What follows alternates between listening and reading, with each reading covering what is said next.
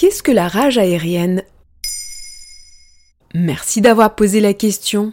Si vous avez suivi l'actualité outre-Atlantique, vous avez dû voir passer sur Internet des images hallucinantes de bagarres à bord d'avions.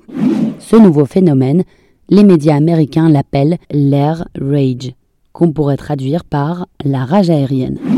Ces incidents auraient une seule et même chose en commun, le port du masque obligatoire. Et concrètement, qu'est-ce qui se passe? Depuis plusieurs semaines, l'administration fédérale de l'aviation et l'administration de la sécurité des transports tirent la sonnette d'alarme aux États-Unis. Les deux organismes déplorent de plus en plus de conflits entre passagers et personnel à bord des appareils, des conflits qui en viennent régulièrement aux mains.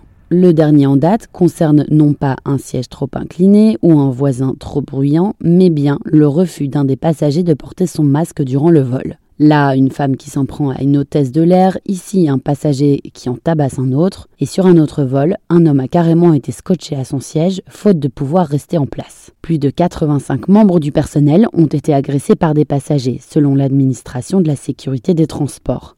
Au total, 4000 plaintes ont été déposées, c'est 4 fois plus que l'an dernier, selon nos confrères de la chaîne française LCI. Et c'est propre aux États-Unis? Il semblerait que oui. Évidemment, d'autres cas ont été rapportés ailleurs, comme en Nouvelle-Zélande, en Irlande ou encore aux Pays-Bas. Mais rien de comparable avec ce qu'il se passe au pays où l'avion est roi. Par ailleurs, c'est peut-être justement parce que le transport aérien est si répandu aux US pour des trajets intérieurs que les statistiques explosent. Et que font les autorités? Rien, si ce n'est appliquer la tolérance zéro et donner des amendes pouvant aller jusqu'à 45 000 euros. Ça fait cher le trajet en avion. Les autorités ont déjà été prévenues en juin 2021 par un courrier adressé par plusieurs groupes industriels de l'aéronautique. Selon les spécialistes, mentionnés dans un papier de nos confrères du Guardian, plusieurs facteurs peuvent expliquer ces poussées de fièvre qui ne sont pas nouvelles. D'abord, les passagers sont comprimés les uns aux autres, partageant plusieurs heures aux côtés de parfaits étrangers. Et puis, il y a le retour à la vie en communauté après des mois d'isolement, un phénomène qui avait été constaté après les attentats du 11 septembre 2001 sur les tours du World Trade Center. Mais le nouvel élément déclencheur semble être le port du masque, et le risque que l'autre représente un danger pour sa propre santé.